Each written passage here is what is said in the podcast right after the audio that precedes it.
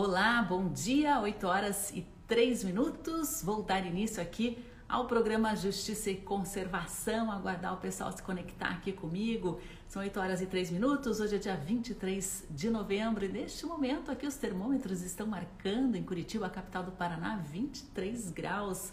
Previsão de máxima para hoje de 30 graus e o calor continua nos próximos dias. Na sexta temos uma previsão aí de chuvas, mas no fim de semana a expectativa é de tempo seco e bastante abafado. Sejam todos bem-vindos aqui ao programa Justiça e Conservação. Eu sou a jornalista Sandra Guimarães, do Observatório de Justiça e Conservação. Você fica em minha companhia aqui pela Rádio Cultura de Curitiba e também pelas redes sociais arroba Justiça Eco, de segunda a sexta, sempre neste mesmo horário, das 8 às 9 horas da manhã. Bom dia, Jaque Larinha, que está com a gente, Laura, e, Laura Iberto também, Vinícius Seconello, Tereza Naclin, Cecília Reflora, Rafael Sobania.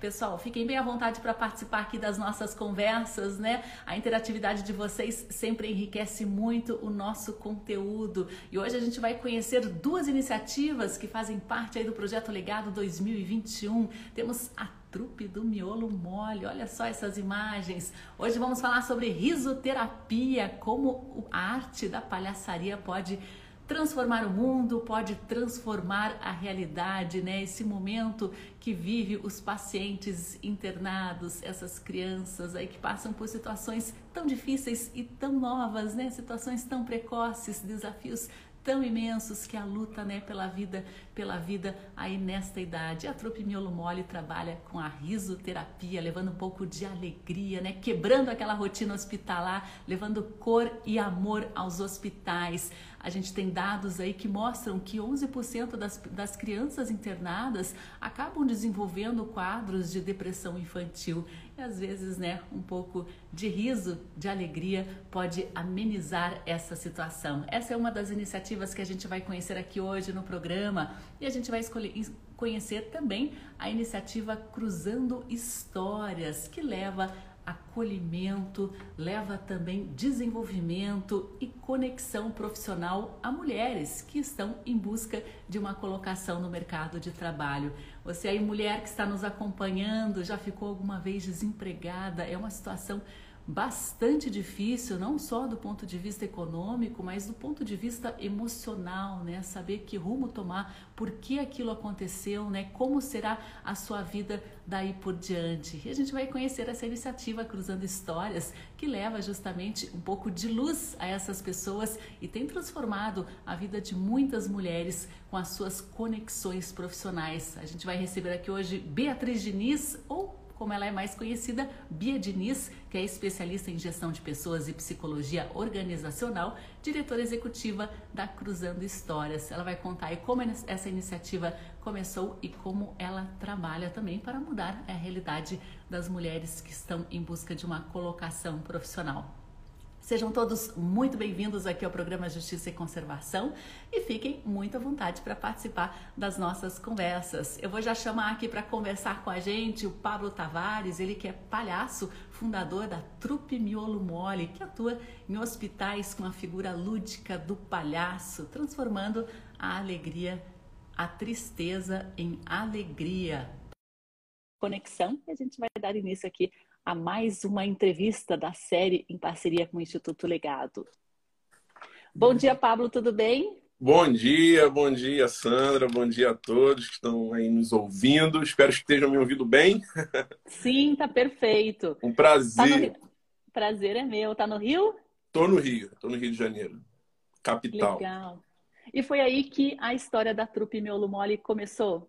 Sim, sim, começou aqui lá em 2013 né? Na verdade, ela começou até um pouquinho antes, em 2011, na época eu era bancário, e eu comecei a fazer um trabalho muito de experimentação, eu já fazia teatro, então eu queria, de alguma forma, experimentar a arte que eu fazia em alguns outros cenários. Né? Então, de forma muito passional, eu comecei, é, não com crianças, mas atendendo idosos. Né? Então, eu comecei, essa é uma curiosidade bem legal, eu não comecei com criança, comecei treinando a minha escuta com idosos ali e foi uma escola incrível. Só que em 2013 que a trupe começa, que foi o ano que eu decidi deixar de ser bancário, casar e aí dar início aí à trupe Miolo Mole. Que bacana. E como é que foi essa virada de chave para você sair né, de um serviço que não tem como não ser muito burocrático, né, é. para um serviço totalmente humanizado? É, na verdade que eu era um bancário diferenciado. Assim. Eu, eu, eu gostava de trabalhar no banco, mas é, sempre atendendo pessoas, né, atendendo aí clientes, então tinha vezes que eu é, trabalhava ali na gerência, então eu ia atender uma pessoa, demorava 20, 30 minutos, porque desenvolvia diálogo, e aí tentava entender da vida da pessoa para tentar, de alguma forma, prestar o melhor atendimento para essa pessoa. Então, às vezes, meu atendimento demorava um pouquinho, mas não foi uma virada de chave tão fácil assim. Né? Porque primeiro porque eu fui demitido do banco e estava batendo meta e tudo na época, achava que ia morrer no banco sendo bancário e, e quando desse, às vezes eu ia para o hospital fazer o que eu gostava também de fazer. Só que aí eu vi que chegou o momento que eu tinha que decidir de fato que eu queria para minha vida. Em 2013 foi um ano muito importante, porque foi aquele ano que eu falei, bem, é, eu vou deixar é, esse capítulo ser escrito de outra forma. E aí foi quando a trupe oficialmente começou, mas não foi uma coisa tão fácil assim de decidir, não. Foi uma das decisões mais desafiadoras que eu já tive, mas para mim uma das que mais valeu a pena também. Ah, que bacana! E como é que foi aí essa adaptação, né? Essa ideia de você levar justamente a alegria a pessoas internadas, né? Seja em, em asilos, em casas de acolhimento para idosos ou em hospitais que atendem Sim. crianças, né? Você queria, você sentia que isso era o que você precisava fazer e você dominava a arte da palhaçaria já. Eu estava nesse, nesse início da pesquisa, né? É, eu já fazia teatro, mas a palhaçaria, que é uma outra linguagem, para mim era um universo muito novo ainda. Então eu estava no início da pesquisa, mas querendo já experimentar. Sabe quando você, é, sei lá, você quer ser um confeiteiro, mas você já quer produzir alguns bolos para saber o que, que é bom, o que, que é ruim. E aí, nesse meio tempo que eu fui demitido do banco, é, uma das minhas clientes, ela tinha um trabalho no hospital de câncer aqui no Rio de Janeiro, e ela me convidou para eu ir até esse hospital com ela e eu pensei, bem, eu tô aqui em casa sem fazer nada, o banco me demitiu, eu vou. E foi a primeira vez que eu pisei, de fato, assim, no, no hospital de crianças né, com câncer. E ali eu tive aquela experiência que eu falei, nossa, eu tô aqui de nove até as cinco da tarde, eu não vi a hora passar. Eu quero isso para a vida, né? E aí foi quando startou essa coisa de falar, é, bem, mas como começar, né? E aí foi muito aos pouquinhos. O quebra-cabeça, ele ele foi montado muito, muito aos poucos. Assim, hoje, chegando como a gente está hoje, eu vejo que é, é um quebra-cabeça que eu tenho orgulho de, de, de ter montado e ainda estou montando com muita gente me ajudando. Mas esse início foi difícil, assim, sabe, de entender e tudo, ver para como começar, para onde ir, né? Porque poderia dar errado, poderia não dar certo, né? Daqui a um ano, de repente, acabar, mas aí as coisas foram acontecendo, né? E aí a gente está com um time de 50 voluntários. Nossa, é uma trupe boa, hein? E como é a sua personalidade, seu nome de palhaço? Como que você tem aí a sua personalidade palhaceira? Então, o meu nome de palhaço é Marrom Bombom. Né? Hoje eu, eu digo para meus amigos que eu não estou nem um bombom, que eu já estou um ovo da Páscoa, porque depois da, da pandemia a gente deu Verdade. uma engordadinha. Então acho que vou ter que até repensar esse nome, brincadeira. Mas é Marrom Bombom e, e esse apelido, nesse nome, na verdade, ele veio porque minha mãe ela me acordava cantando marrom bombom, marrom bombom. E quando a gente estuda palhaçaria, a gente resgata coisas da nossa infância, né? coisas é, que remetem à nossa história. Né? Então a gente traz isso para o palhaço. Então é, é, eu, eu, me sinto muito conectado. Teve uma época que eu não gostava muito do nome, não, achava muito fofinho demais, mas as crianças adoravam no hospital. Né? Então, é, como já dizia a música, a gente fica com a pureza da resposta das crianças. E se elas estão gostando, é, é, é, um bom caminho, assim, sabe? Então, é marrom bombom. É, nem sempre as pessoas também gostam muito dos próprios nomes, né? Agora fala para mim como que é o marrom bombom, o que, que ele quer, o que, que ele sonha para o mundo, né? O que, que ele gosta de fazer, de comer, de, sei lá, de tudo. Comer é, é a coisa que a gente mais gosta aqui, tanto eu quanto o marrom bombom, a gente gosta muito de comer. Mas, é, falando de sonhos, eu, eu, eu a Sandra, eu acho que eu sou uma das pessoas mais sonhadoras que eu conheço, de verdade. Assim, eu estou sempre sonhando alguma coisa. Se eu não estiver sonhando, tem alguma coisa errada. É, então, acho que falando para esses dias, assim, os sonhos que eu mais quero é disseminar é, essa cultura da alegria no Brasil. Né? É, se eu, a gente está trabalhando para isso, a gente tem um planejamento aqui na organização é, para 2030, né? Para até 2030 a gente ter é, pelo menos uma equipe nossa espalhada em cada região do Brasil. A gente tem o sonho de Angola, é, que a gente já está em andamento, né? Já fomos duas vezes Angola, estamos voltando agora, se tudo der certo, em 2022. Então, é, esse é um sonho muito que está muito aqui no sangue, de espalhar essa cultura, porque a gente acredita é, no quanto que, que a alegria ela pode transformar né, as realidades. Então, esse é um sonho bem, bem interessante, mas só que eu sei que sozinho eu consigo quase nada. Né? Então, por isso que eu sempre tento trazer para perto pessoas que têm esse mesmo coração, o mesmo propósito, né? para que a gente some forças e a gente consiga fazer com mais leveza né, as coisas. Ah, o Rodrigo Vitor aí tá dando uh, um recado, disse que tá com saudades da trupe, tá dando um ah, salve ah, também. Bom dia aí, Joaquim, que está com a gente. Pessoal, fiquem à vontade para fazer perguntas também para o Pablo Marrom. Rodrigo foi meu aluno, é, é, personal trainer e fez aula de palhaçaria. Ai, muito legal. Vocês muito têm legal. mantido alguns cursos, uma escola Sim. também, curso de, de, de palhaço, curso Sim. de mágica, não, é, não são só as apresentações em hospitais? Não, é, a, os cursos eles fazem parte até do nosso plano de captação né, de recursos para que exista a sustentabilidade da organização. Né? E aí, nesses cursos, a gente recebe alunos de, de todas as idades, de todos os tipos e profissões. Hoje, por exemplo, a gente está com uma turma que está até se encerrando, que se chama risoterapia, né, e que foi pensado justamente a princípio só para profissionais da área da saúde, porque a gente percebeu que Olha. durante a pandemia, é, não só as pessoas, infelizmente, eram acometidas da, da, doença, mas os profissionais também foram muito atacados, né, que estavam ali de frente. Então a gente recebeu profissionais da saúde, então temos médicos, médicas ali com a gente, e bombeiro, é, tem, tem profissão de todos os tipos, então é muito legal. E o Rodrigo foi um desses, desses nossos alunos mas tivemos aí mais de oito turmas. Né? Então, foi desde 2016, duas turmas por ano, e aí passando quatro meses com esses alunos, estudando, praticando, indo aos hospitais e disseminando né, essa cultura aí. O Palhaço Rabisco aí disse que o Marrom Bombom é muito fera, o Pablo Tavares que está com a gente aqui hoje. Ah, Agora, esse foco do, dos cursos para profissionais de saúde é para eles terem uma leveza assim na atuação? É para eles aplicarem com os pacientes? Como que vocês enfocam? Então, a princípio, ó, já peço desculpa pro moço do tem um, um, coisa aqui do padeiro que está passando. É, mas vamos lá. A princípio a gente pensou para que eles tivessem um atendimento ainda mais humanizado, né? Primeiro, na verdade, foi para trazer esse alívio para esse profissional da saúde, né? Que a gente percebeu que que ele está ali tão de frente que às vezes não tem esse tempo de olhar para ele, de se permitir, de brincar. Então a gente tem muitas vivências brincantes dentro do curso que dá esse tempo da pessoa deixar de ser médico, deixar de ser, sabe, alguém que está ali na atenção e levar isso para o atendimento deles. Só que a gente percebeu, para nossa surpresa, que muitos deles também querem desenvolver um trabalho ainda mais humanizado usando a linguagem do palhaço. Então a gente está finalizando essa turma pensando em como continuar essa pesquisa, né, para que, quem sabe, dessa, dessa última turma nossa é, surja aí um projeto inovador de palhaços e médicos mesmo.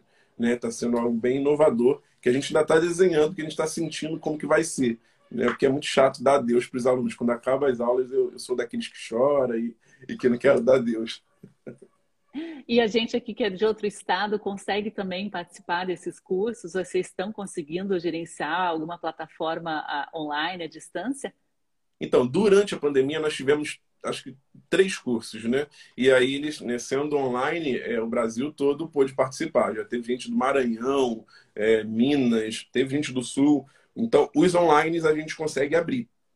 Agora, presencial ou só indo mesmo, né, no lugar que a gente também vai, já fomos para diversos estados aqui, Recife, Mato Grosso. Então, agora as coisas, né, se tudo der certo, normalizando, é, pessoas de outros estados podem participar dessa forma, ou então quando a gente lançar um, um online novamente.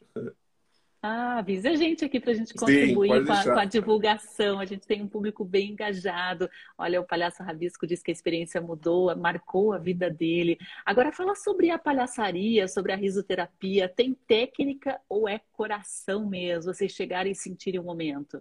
Não, tem, tem super tem técnica. É, é, a gente estuda bastante. É uma arte milenar Né? A palhaçaria é uma arte que vem de, de muitos tempos atrás e que vai passando né, de geração em geração até chegar a gente. Então, existe sim todo um estudo, toda uma técnica, todo um preparo, né, é, é, tanto de autoconhecimento, de você é, olhar para você, de você se conhecer, de você se aceitar, porque o nosso palhaço somos nós mesmos, né, diferente de um ator que vai, ele pode ser, por exemplo, é, pode morar em Curitiba, mas se ele for um excelente ator, ele vai conseguir fazer um baiano que todo mundo fala, é baiano, porque a pessoa deu vida a uma outra personagem, um palhaço não o meu palhaço sou eu na minha amplitude, né? Você, se você estudar palhaçaria, a gente vai pesquisar as suas características, a sua história, a sua infância e te convidar para trazer isso com gosto, com alegria e se aceitar e mostrar isso para o mundo de uma forma cômica, né? Então, esse olhar para dentro, para jogar para fora, existem, existe um caminho que é técnico, mas também que é, tem que ter coração, né? Então, é, é uma, é uma balança aí que tem que estar muito bem equilibrada. Tem que ter muita verdade, mas também é um trabalho técnico mesmo que exige é, bastante pesquisa, bastante estudo. E fora também as coisas mais é, clássicas, né? Ah, você quer aprender a, a, cair, você quer aprender a levar um tombo. Aí isso daí é muito treino mesmo, físico, de ficar cansado e botar aí é, a respiração para fora. Todos temos um palhaço interior, então, Pablo? Todos, todos todos. Até aquela Alguns... pessoa bem sem graça, ranzinza, sim, sim, não, é. Se a pessoa ela tiver a coragem de, de, de, se assumir como, sabe? Se ela tiver a coragem... Porque o palhaço trabalha na verdade, né? Então, existe uma criança aí adormecida dentro da gente. Existe, né? A gente vai crescendo e, vai e vai se, né? Tem uma, um palhaço que ele fala uma coisa muito legal, que fala que é, é a, quando fala criança, fala de criação, de, do que foi criado, do que acabou de ser criado, do, do que veio do Criador. E adulto é essa criança, só que adulterada. Essa criança que cresceu e que se adulteralizou, não sei nem falar essa palavra, mas que deixou de ser criança porque precisou ser adulto.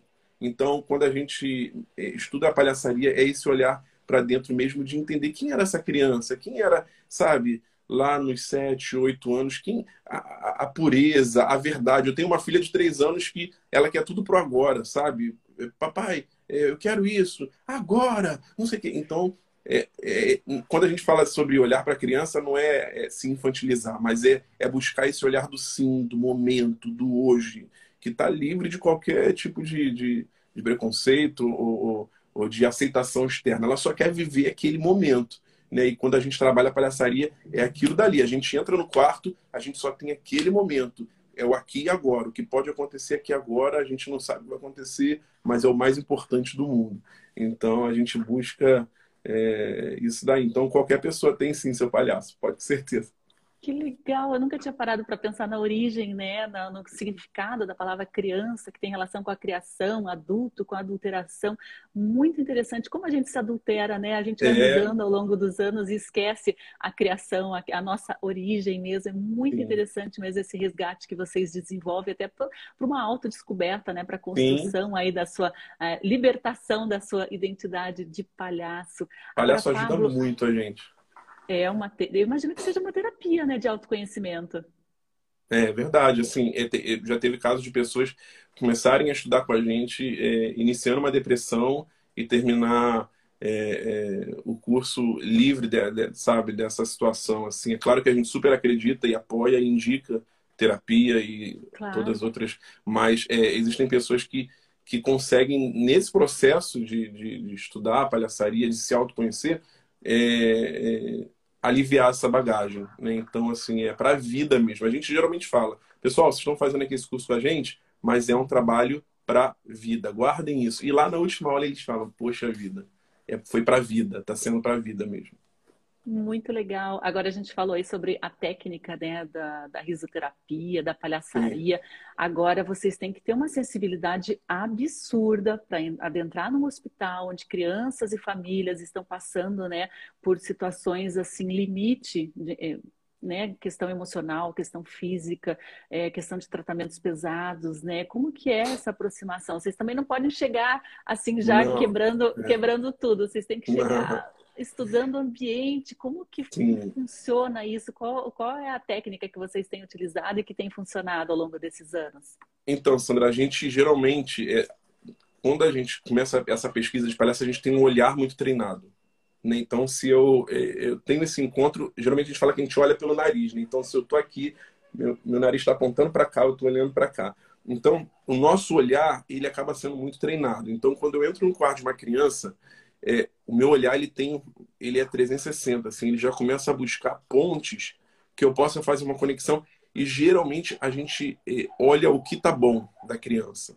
Né? Então, é, ela pode estar tá passando por um tratamento, ela pode estar, tá, de repente, muito debilitada, mas a gente percebe que, por exemplo, naquele, naquele quarto tem uma florzinha na, na, na mesa. Então a gente começa dali. Olha, que florzinha, doutor, linda. Mas de quem é essa florzinha? Ei, é sua, mamãe. É sua. Então a gente pega o que tá bom, né? E isso vai, vai potencializando. A gente, é, esse é uma, é uma técnica e, e, é um treino que a gente tem mesmo de é, valorizar aquilo que tá bom, é, porque a criança tá ali e ela, ela tá suscetível a tudo e os médicos geralmente falam do que tá ruim, né? Então, é, a gente, de outro lado, a gente levanta a bandeira do que tá bom e a gente traz poder para isso, potencializa e o, aí começa o jogo que a gente fala e tira, né, daquele ambiente, não fisicamente, mas tira assim, vai, vai sonhar, né, vai construir Sim. outras histórias. É muito legal. Eu sou jornalista, né, já editei algumas reportagens com esse tipo de experiência de palhaçaria em hospital. É impressionante, né, a mudança de, de, de fisionomia da criança, do paciente, Sim. né, no momento que vocês entram, né, aquele olhar de desconfiança, aquela tristeza, é. até aquele posicionamento do corpo mais fechadinho, se protegendo. Sim. E depois, né, ah, é muito legal o trabalho que vocês fazem, é emocionante de ver. Geralmente a gente vai percebendo como que tá o sinal, se está vermelho, né? Se está amarelo, se está verde. Mas essa conversa mole do início, de olha, aqui nós temos por aqui, olha, doutor, quem está. Então, a gente, com a nossa dupla, geralmente a gente trabalha em dupla, né? Essa conversa mole ela vai servindo para mim ter esse tempo de, ó, tô aqui, mas estou buscando alguma coisa que seja uma, uma ponte de conexão aí para mim começar. Porque criança não deixa de ser criança, mesmo hospitalizada. Né? É, a criança ela está ali e a gente tenta ativar essa criança que está de repente um pouquinho mais debilitada e tudo para que ela volte para esse estado de brincar dela, né? E, e porque criança não não nasceu para para ficar hospitalizada, não nasceu para ficar doente. Então o palhaço vai onde a criança está. Se ela está no hospital, a gente vai tentar resgatar e a gente se diverte também. A gente brinca com ela também. É, e os médicos devem adorar, né? Porque isso faz um bem danado aí para o tratamento, para a recuperação, né? Esse Sim. astral mais positivo do paciente. Sim, é, é um tratamento que é feito em conjunto com o hospital. A gente acredita que o trabalho de um palhaço é, ele precisa ser para fortalecer ainda mais o trabalho que aquela equipe médica, que o plantão do dia está executando. Né? A gente não acredita nessa coisa de que ah, chegou aqui, faz aquela bagunça e, e atrapalha o que já está sendo feito. Né? Não, a gente chega para é, é, ajudar ainda mais tudo que já está sendo feito. Então, diversas vezes a criança às vezes não quer comer ou não quer fazer aquele exame e ele chama, doutor, vem aqui, você pode me ajudar, não sei o quê. Então, em vez dele levar a gente, a criança no carrinho, quem leva são os palhaços, né? E a criança vai porque o palhaço está indo. A gente já teve casos de é, crianças que faziam aniversário, é, tinham recebido alta, queriam ficar no hospital. Olha só, o hospital deixou ela ficar mais um dia porque no outro dia ela teria a visita do palhaço. Então, no aniversário dela, ela queria a visita do palhaço e o hospital liberou por conta disso. Então, assim, é um trabalho feito em conjunto com a equipe médica, assim. E o meu sonho é que pensando em políticas públicas, é, é que daqui para frente, quem sabe, sei lá, a gente consiga leis que, que declarem quanto que precisa em hospitais ter palhaços. Em, em Buenos Aires isso já, já é uma realidade, né? Na Argentina isso já é uma realidade. Existe uma lei que fala que todo hospital precisa ter palhaço. Então, quem sabe começa aí pela trupe Miolo Mole. Olha, sensacional. A Eliane, a Eliane que está acompanhando aqui até comenta que ela tem uma amiga que faz esse trabalho, ela fala sobre doar amor.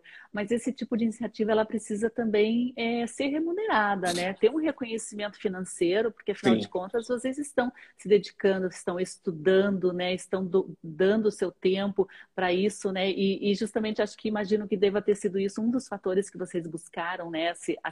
essa aceleração, essa capacitação do Instituto Legado, a busca, Sim. né? Por tornar, profissionalizar a, a trupe miolo mole? Sim, com certeza eu super apoio. Hoje a nossa realidade é que a gente tem um time de voluntários e, e, e faz parte do nosso DNA. Né? A gente nunca vai deixar de ter, de alguma forma, voluntários na nossa equipe. Mas mais do que nunca eu enxergo o quanto que é importante, o quanto que é necessário a profissionalização, não só da gestão, mas principalmente também desse elenco é, de artistas remunerados, artistas que são pagos, contratados para isso, porque é, primeiro porque eu vou dar um, uma assistência muito mais qualificada. Imagina, porque um voluntário ele pode, sei lá, por semana, uma, duas horas por semana no máximo. Né? Agora, se imagina você poder remunerar uma pessoa que está é, três vezes no hospital por semana, seis horas por dia além do trabalho ser muito maior, o impacto é muito maior. O impacto social é muito maior. E isso, realmente, como você está falando, eu tive esse estalo participando do legado, que para a gente aqui da Trupe Miolo Mole foi é, uma das melhores. Foi a melhor coisa que aconteceu no ano de 2021. A gente está em 2021. É, o legado ele veio para girar diversas chaves, assim, sabe?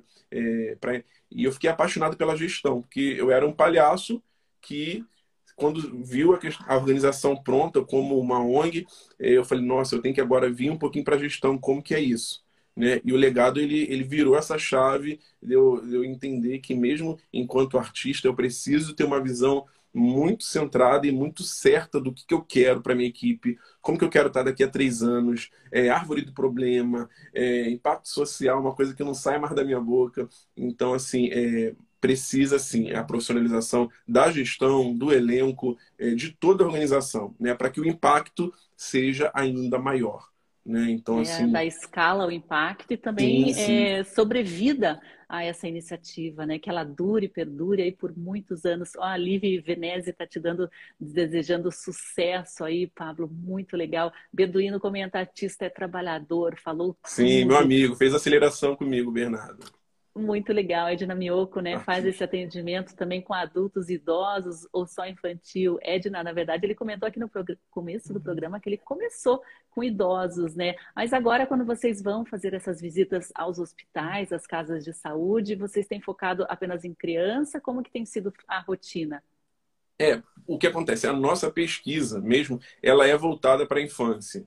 Né? Então, é, não é nem só porque a gente gostaria, que a gente gosta só de atender criança, não. É porque existe uma pesquisa por detrás que a gente está desenvolvendo de tentar entender o quanto que é, a promoção da alegria para uma criança, né, pra, na, na, sua infância, pode trazer de consequência para esse adulto. Né? Então, a pesquisa é baseada na infância por conta disso. Agora, é claro que sempre surgem os convites especiais. Por exemplo, a gente era de um hospital que tinha a dona Janice, né, que nem está mais aqui com a gente, mas era uma senhorinha que já estava lá mais de um ano no hospital, as famílias não iam.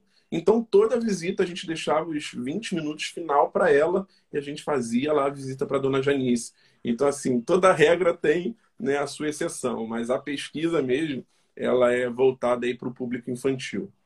Muito bacana. E como que as pessoas aí podem contribuir também para a Trupe Miolo Mole? Vocês têm algumas iniciativas que a gente já comentou como os cursos, né? E tem também algum sistema de doação, de voluntariado, né? Como que vocês têm feito aí esse, esse contato também para as pessoas que desejam contribuir com alguma causa, alguma organização não governamental?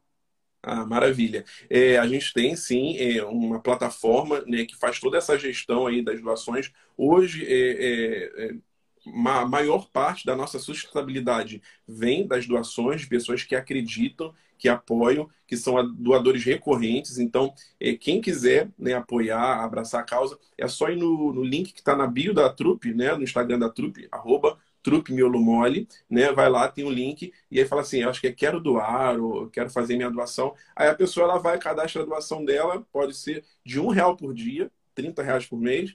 E aí é tipo igual a Netflix, que todo, todo mês é debitado lá no seu cartão de crédito e já ajuda muito, muito a fazer a roda aí rodar e a gente continuar indo aos hospitais. E a gente está voltando agora. É um, te dando um spoiler que quase ninguém sabe. É, a gente permaneceu aí na pandemia fazendo visitas virtuais, não paramos.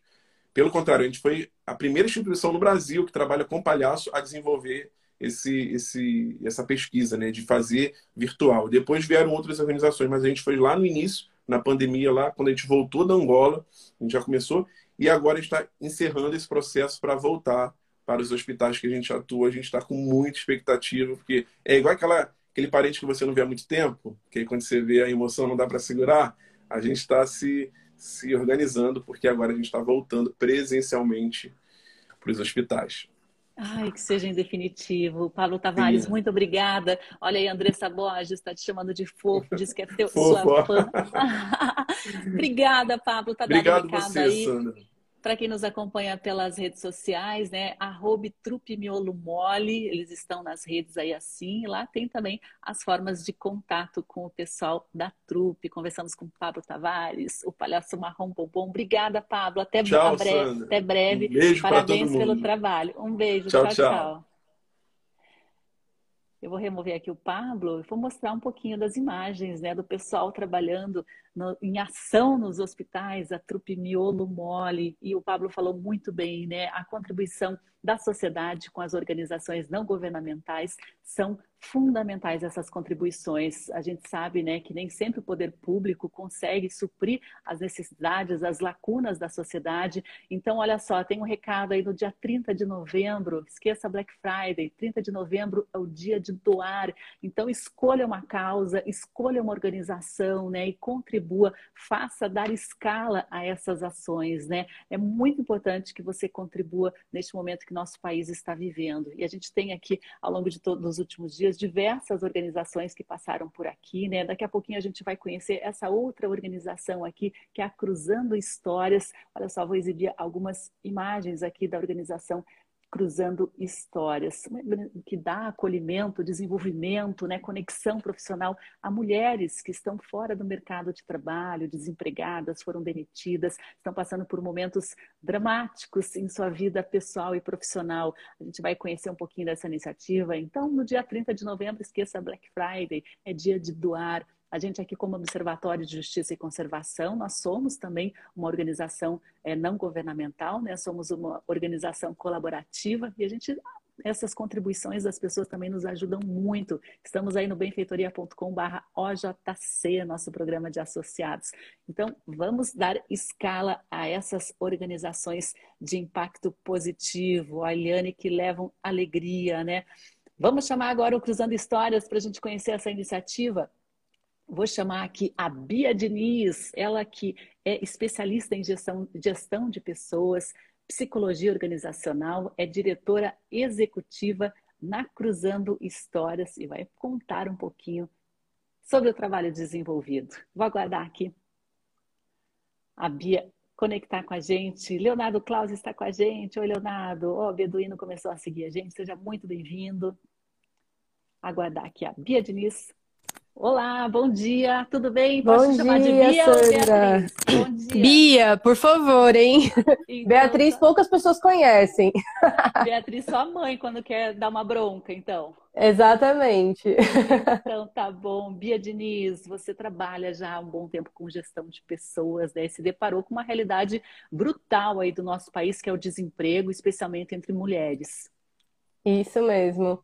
Acho que eu falo que a Cruzando ela nasceu em mim, assim, junto com o desemprego, né? Eu não tinha, eu nunca tinha vivido o desemprego. É, reconheço o meu privilégio por isso, né?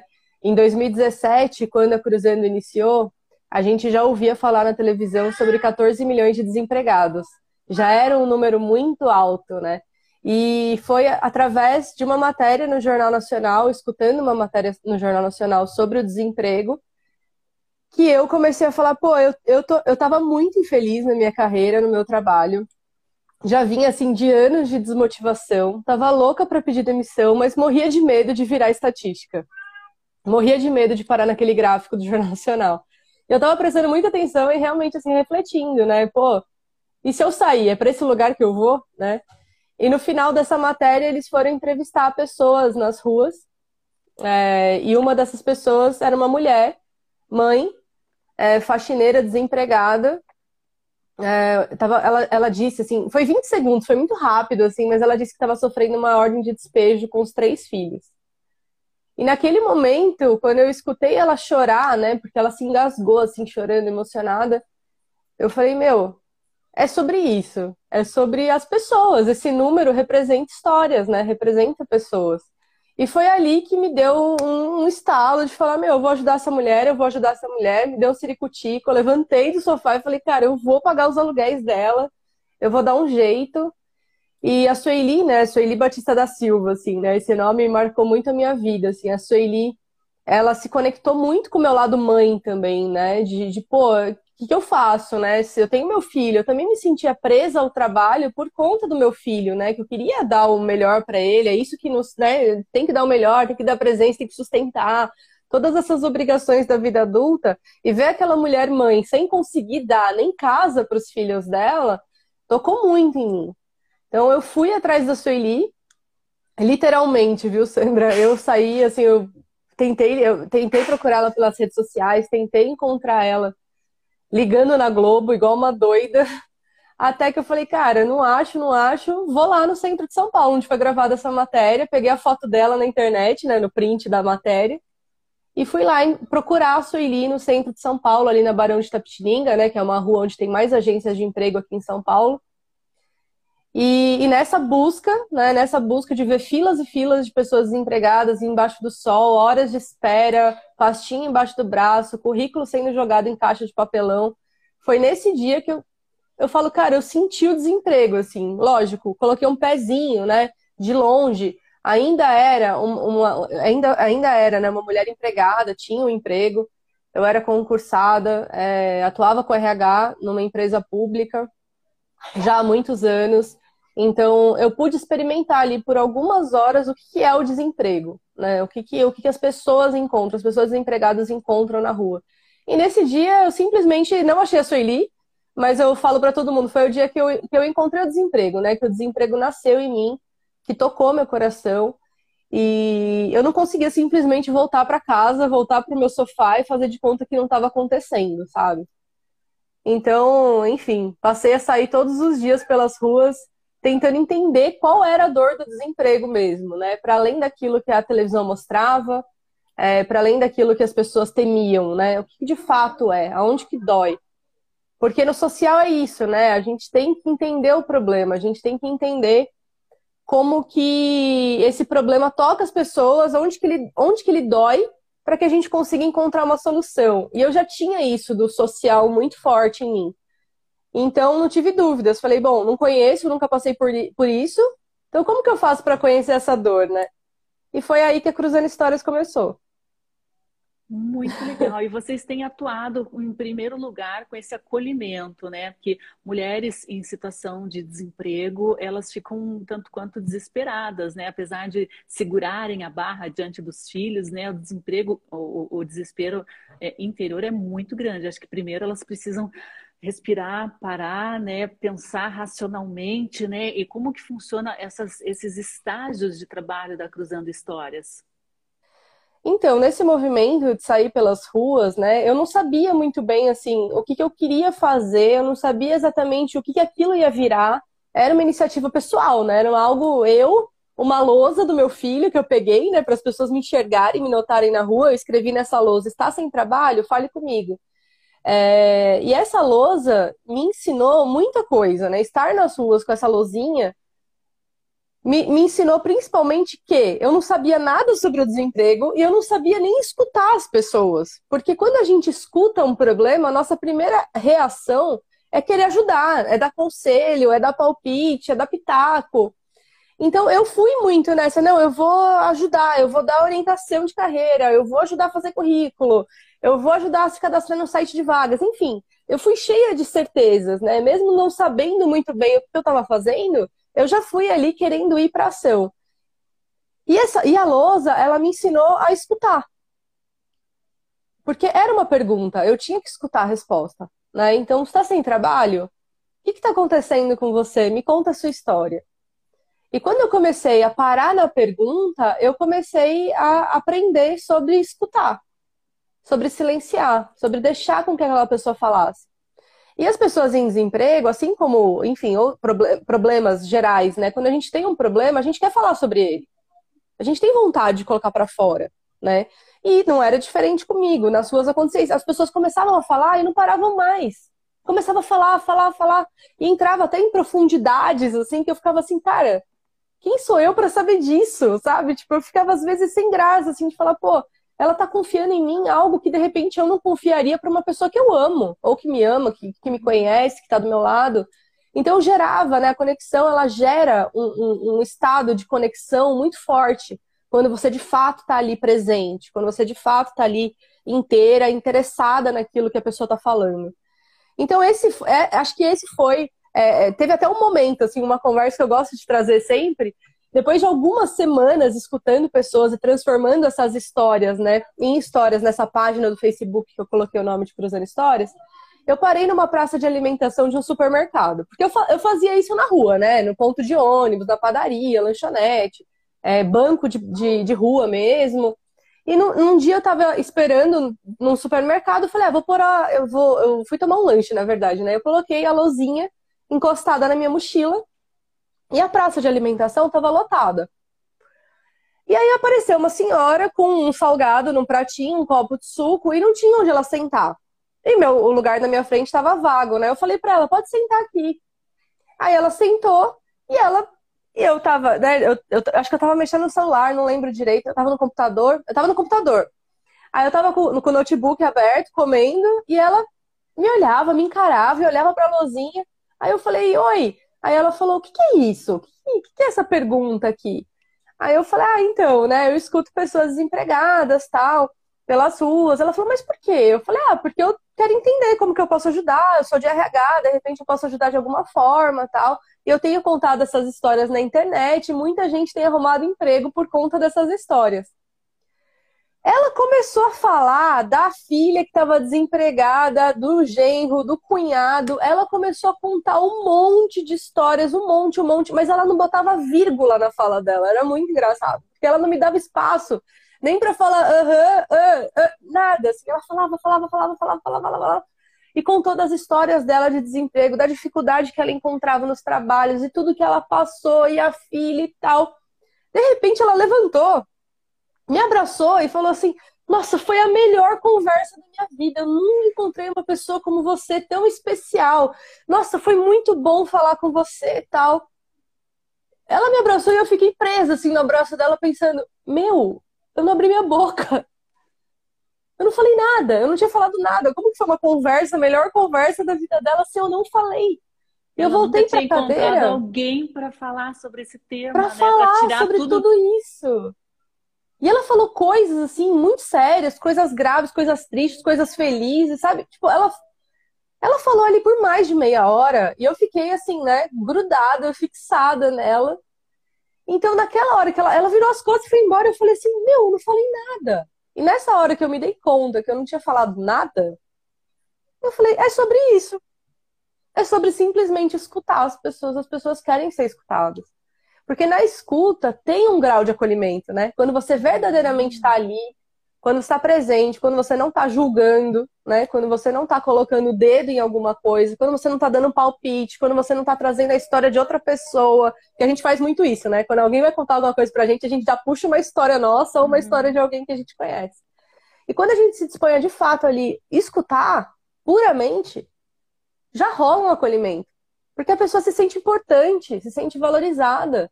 E ela aprende a se valorizar com isso, né? Ela encontra beleza na história dela, ela encontra força na história dela, ela encontra os erros na história dela, sozinha. Sozinha, simplesmente por deixar ela falar e você tá ali, né, prestando atenção. Então, nesse dia caiu uma ficha muito grande para mim que foi: meu Bia, se você fizer só isso, tá tudo bem, sabe?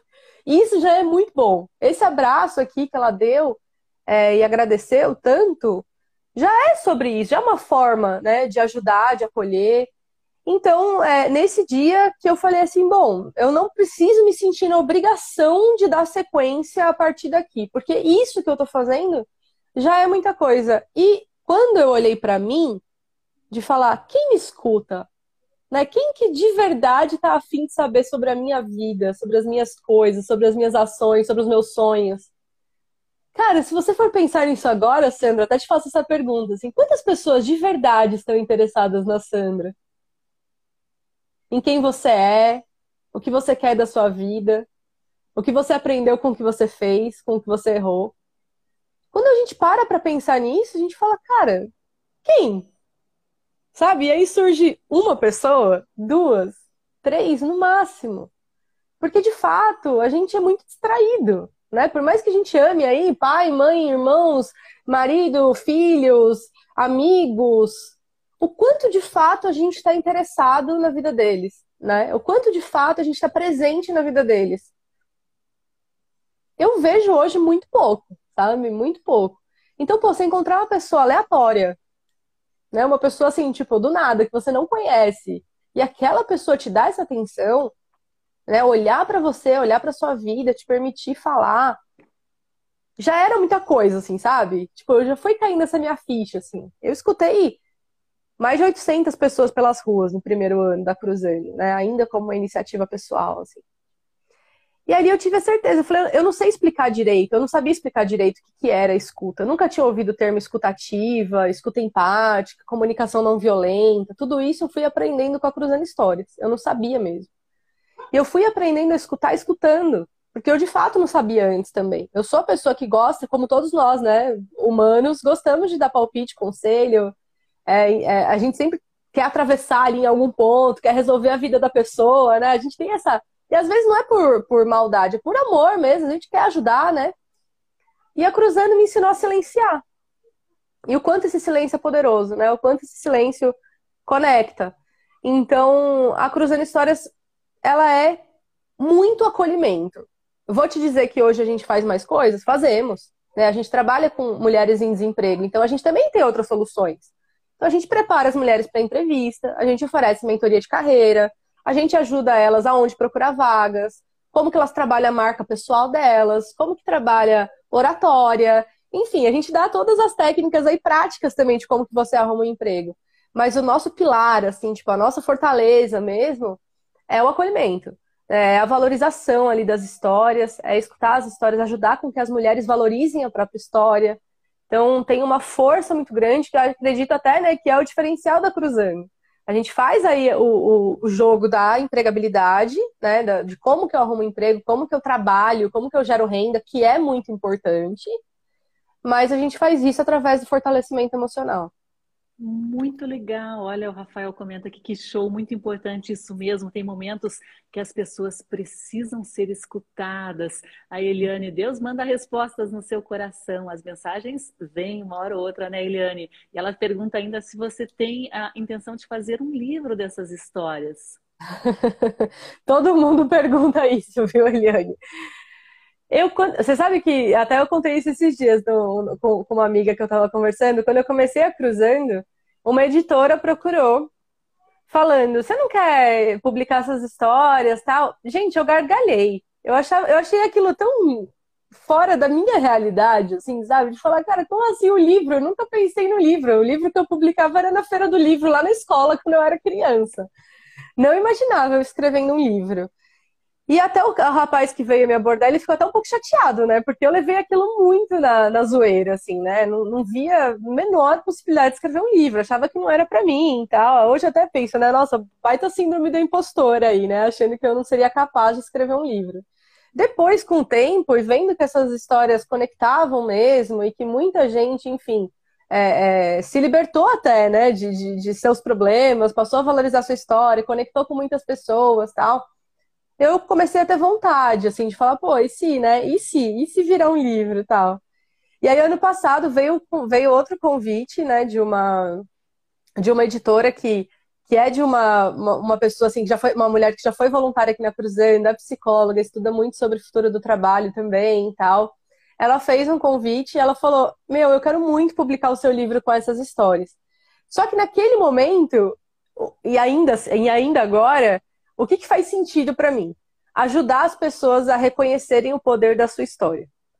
Eu acho que isso é muito mais valioso do que eu sair contando as histórias que eu conheço por aí, nesse momento, né? Porque as pessoas têm muita dificuldade. O que eu mais escuto quando eu falo, me conta a sua história, é assim: ah, mas a minha história é muito comum, a minha história é sem graça, ah, eu não tenho nada para falar.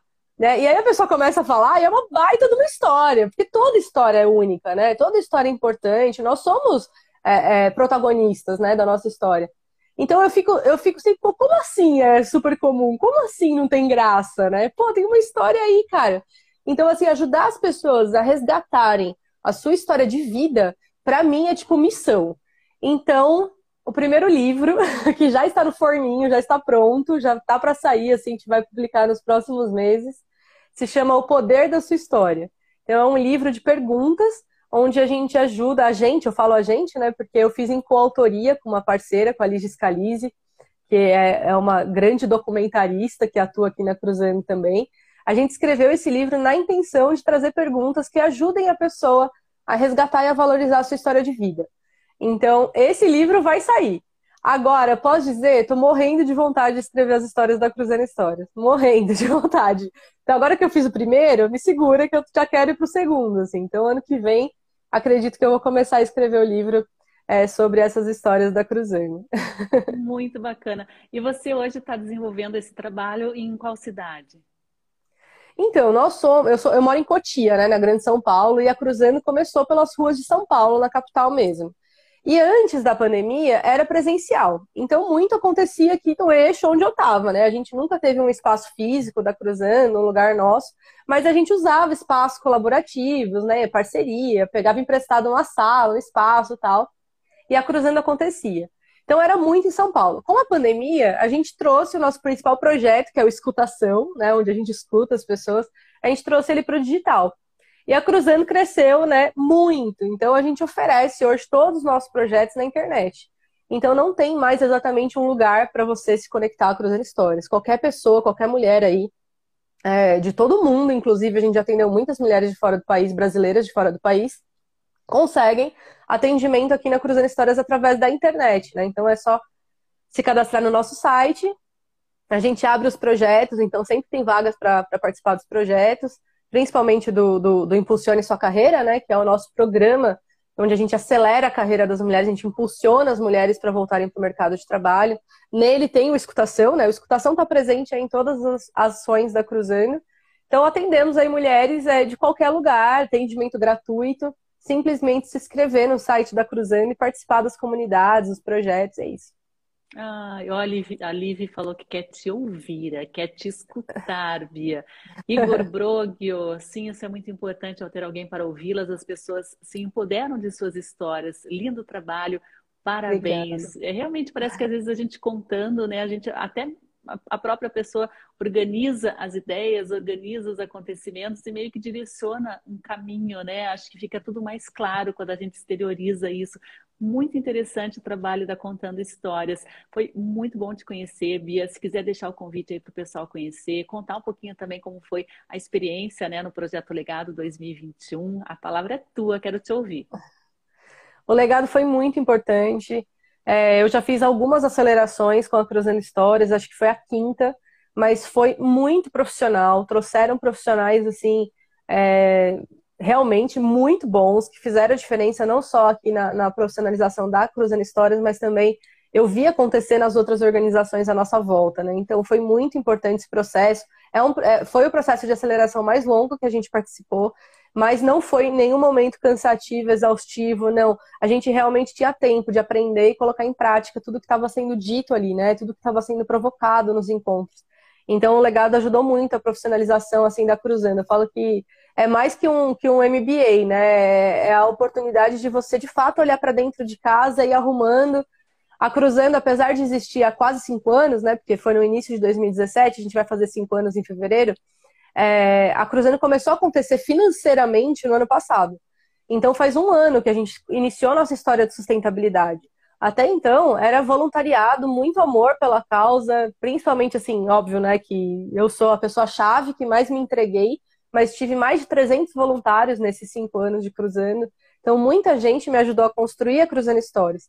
Mas enquanto organização, né, a gente está formalizada há três anos mas de fato acontecer parcerias, projetos em parceria, é, doações de, de, empresas, né? Envolvimento com empresas, agora envolvimento com o governo. A gente está fechando o nosso primeiro convênio com a Prefeitura de São Paulo. Então, tudo isso começou a acontecer há pouco tempo. Né? Faz, faz, faz praticamente um ano que de fato começou a acontecer. Então, esse ano foi assim um ano que a Cruzando deu uma. É, não vou dizer uma decolada, né? Que, mas para nós foi uma decolada porque de fato a gente começou a ter recurso para fazer um trabalho melhor, com mais qualidade, alcançar mais pessoas, é, com a tranquilidade de saber as contas estão pagas, eu posso contratar, eu não preciso mais depender tanto do serviço voluntário. Hoje na Cruzando nós somos sete colaboradores, né? Então tem um time, é, um time ótimo, maravilhoso, inclusive, que são assim. É, é, estão tão apaixonados quanto eu, tão engajados quanto eu. Isso é muito importante ter pessoas de fato pensando né, no, no, no negócio, na organização junto. Então, assim, foi muito importante a, a, a participação no legado esse ano, porque eu fui profissionalizando enquanto as coisas estavam acontecendo. A Cruzando cresceu muito, né? A gente cresceu muito é, depois da pandemia, assim, junto com o problema social, né? Porque é isso, o problema social cresceu demais, o desemprego cresceu demais, e a gente teve que ter uma resposta à altura. Então, como que a gente cresce também para atender mais mulheres? É, então, o legado foi muito importante. Hoje a gente faz a nossa sustentabilidade, vem de projetos com empresas. A gente tem alguns clientes né, que nos ajudam a, a manter, alguns parceiros que nos ajudam a manter os projetos da Cruzando Histórias. A gente atua com grandes empresas, principalmente através do projeto de voluntariado corporativo. Então, a gente oferece a experiência de voluntariado para as empresas, na intenção também com que as pessoas dessas empresas se desenvolvam na escutativa, na colaboração. A gente oferece aí essa, além do treinamento, né, da gestão, a gente oferece essa experiência de voluntariado aqui na Cruzando Histórias. Então é daí que vem né, a nossa fonte de receita principalmente. Mas você que está aí, pessoa física, assistindo, Igor, Elaine, que estão aqui vendo a nossa live, a gente está com uma campanha aberta agora, uma campanha na benfeitoria. É uma campanha em parceria com o grupo Raia Drogazil. Eles estão triplicando todas as doações que a gente recebe na nossa página de campanha. Então, a gente tem o objetivo de atender 210 mulheres no ano que vem com apoio psicológico, oferecer apoio psicológico para essas mulheres. E vocês podem participar e financiar né, esses atendimentos através da doação na plataforma da Benfeitoria. Então, benfeitoria.com.br cruzando histórias. Lá no nosso, no nosso perfil também tem o link lá na, na bio né, do nosso perfil, benfeitoria.com.br cruzando histórias. Vocês conseguem doar e o grupo Droga Raia é, Drogazil, eles fazem, eles fazem esse match funding, que a gente chama, né? Que é triplicar as doações. Então, se você doa 50 reais, a Cruzando Histórias recebe 150 reais.